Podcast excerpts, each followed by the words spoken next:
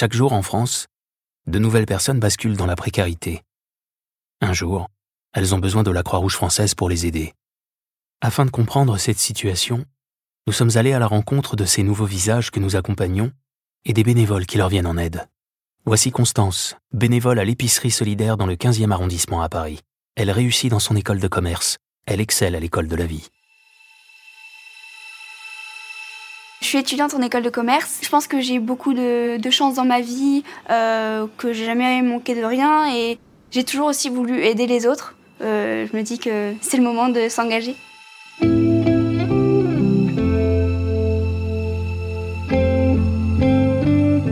Je suis bénévole à l'épicerie solidaire euh, de la Croix-Rouge française. Et chaque semaine, je viens le mercredi après-midi et le jeudi après-midi pour euh, distribuer des denrées alimentaires euh, aux personnes qui en ont besoin, donc à nos bénéficiaires. On a tout type de produits, on a des produits frais, on a des produits, donc de la viande, du poisson, etc., des légumes, tout ce qui est conserve.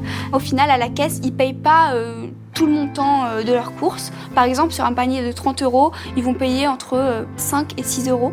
Beaucoup de bénéficiaires vous diront en fait quand je paye à la fin, je me sens digne.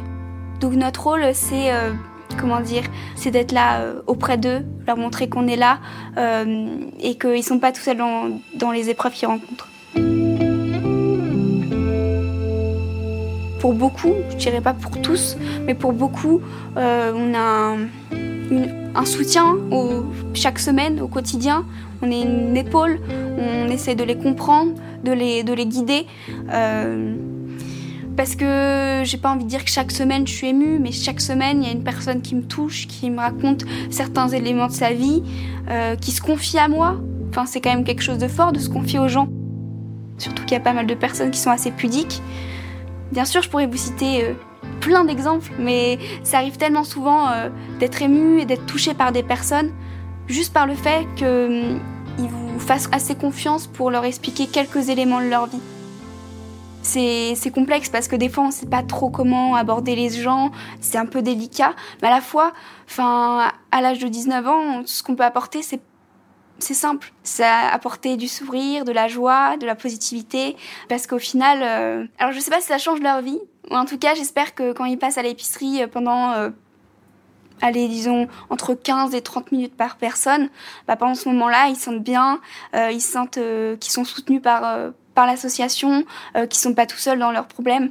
Donc, si on peut être là pour leur donner un peu de, un peu de joie et de réconfort, et eh bah, je suis très heureuse. Au tout début de l'épicerie, il faut savoir qu'il n'y avait pas beaucoup d'étudiants et au fur et à mesure, on a essayé de leur communiquer qu'on était là, présent pour eux. Et c'est vrai qu'avec le Covid, en ce moment, on a beaucoup plus d'étudiants qu'avant. Avant, ils arrivaient à se débrouiller euh, par eux-mêmes en trouvant des petits postes par-ci par-là, notamment dans la restauration. Et aujourd'hui, bah, c'est assez compliqué parce que tout est fermé, donc tout ce qui est euh, petit job étudiant, bah, ça devient de plus en plus compliqué. Au final, euh, si je les rencontrais, même si c'était mes amis, j'aurais pas forcément pu savoir qu'ils avaient ces problèmes-là.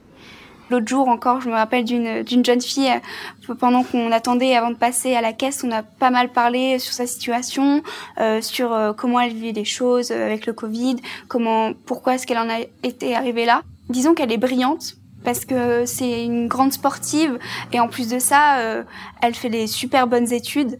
Donc euh, déjà quand elle m'a dit ça, j'étais très impressionnée euh, par son parcours. Mais alors je suis sans rentrer dans les détails parce que je n'ai pas trop demandé non plus parce que je voulais pas être trop intrusive. je pense qu'elle a des problèmes financiers parce que ses parents ne sont pas à côté d'elle chaque jour et notamment avec le Covid, à mon avis, pour trouver un emploi c'est assez compliqué. donc elle a des problèmes financiers et pour subvenir à ses besoins, bah, notamment alimentaires, elle vient à la Croix-Rouge chaque semaine.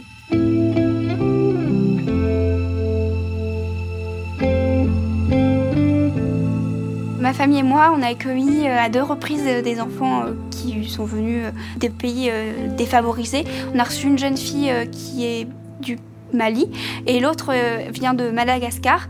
Et du coup, les deux jeunes filles sont venues à la maison euh, pour euh, se faire opérer du cœur parce qu'elles avaient des pathologies très graves. Donc on était là pour les soutenir, pour les accueillir chez nous, notamment aussi à la sortie de l'hôpital pour qu'elles se reposent à la maison. Et c'était vraiment une, expérience très riche. Et c'est vraiment à ce moment-là, je me suis dit, enfin, on a encore, enfin, c'était encore plus un exemple marquant de cette diversité sociale. À la fois, il y a les pays européens, enfin, occidentaux très souvent assez riches, assez développés, et on a les autres pays, les, pays du tiers monde, où c'est beaucoup plus compliqué de subvenir à, à ses besoins et ses, comment dire, les, problèmes sociaux et financiers sont encore plus marqués dans ce genre de pays. La remarque que je me suis faite souvent, et ça m'arrive chaque semaine, c'est mais cette dame ou ce monsieur est totalement euh, normal si je le rencontrais dans la rue ou s'il venait chez moi euh, dîner avec mes parents, euh, ce serait pas bizarre. Jamais je, me serais rendu compte qu'ils avaient des problèmes financiers, etc. Donc c'est vrai que, bah, encore une fois, le rapport aux autres, il change vachement parce qu'on se dit, mais c'est pas que les SDF ou des gens vraiment dans une précarité lourde, de voir ça concrètement euh, chaque semaine. Euh, disons que je me sens plus ancrée euh, dans le vrai monde, entre guillemets. Des chiffres, des, des images, des vidéos, des reportages, mais jamais j'avais vu ça en, en vrai. Donc le voir ça concrètement, bah, on apprend beaucoup de choses à la fois sur soi et sur les autres tout n'est pas tout rose, tout n'est pas euh, bisounours, il y a des problèmes, problèmes financiers, des problèmes, euh, des problèmes euh, sociaux, des problèmes, tout type de problèmes. Disons que ça va pas dans le bon sens en ce moment, parce qu'avec le Covid, bah, il y a beaucoup de gens qui parlent de leur emploi, qui ont beaucoup plus de mal pour subvenir à leurs besoins, et toutes ces personnes-là forment un tout énorme parce que si nous on reçoit de 30 à 40 personnes deux fois par semaine, ça veut dire qu'au final dans la société il y en a beaucoup plus que ça. Il faut se dire qu'au final bah c'est peut-être pas un problème euh, personnel de mauvaise chance, c'est peut-être qu'il y a un problème de système aussi. Être confronté à ce genre de problématique, bah, disons que ça m'inspire beaucoup pour ma vie professionnelle, parce que déjà j'ai envie que mon travail plus tard soit éthique et pas que centré sur l'argent. Travail, atteint des positions qui permettent de te faire entendre et que ensuite ces opinions influencent peut-être un groupe de personnes et que ce groupe de personnes euh, fasse évoluer euh, ce système de manière positive.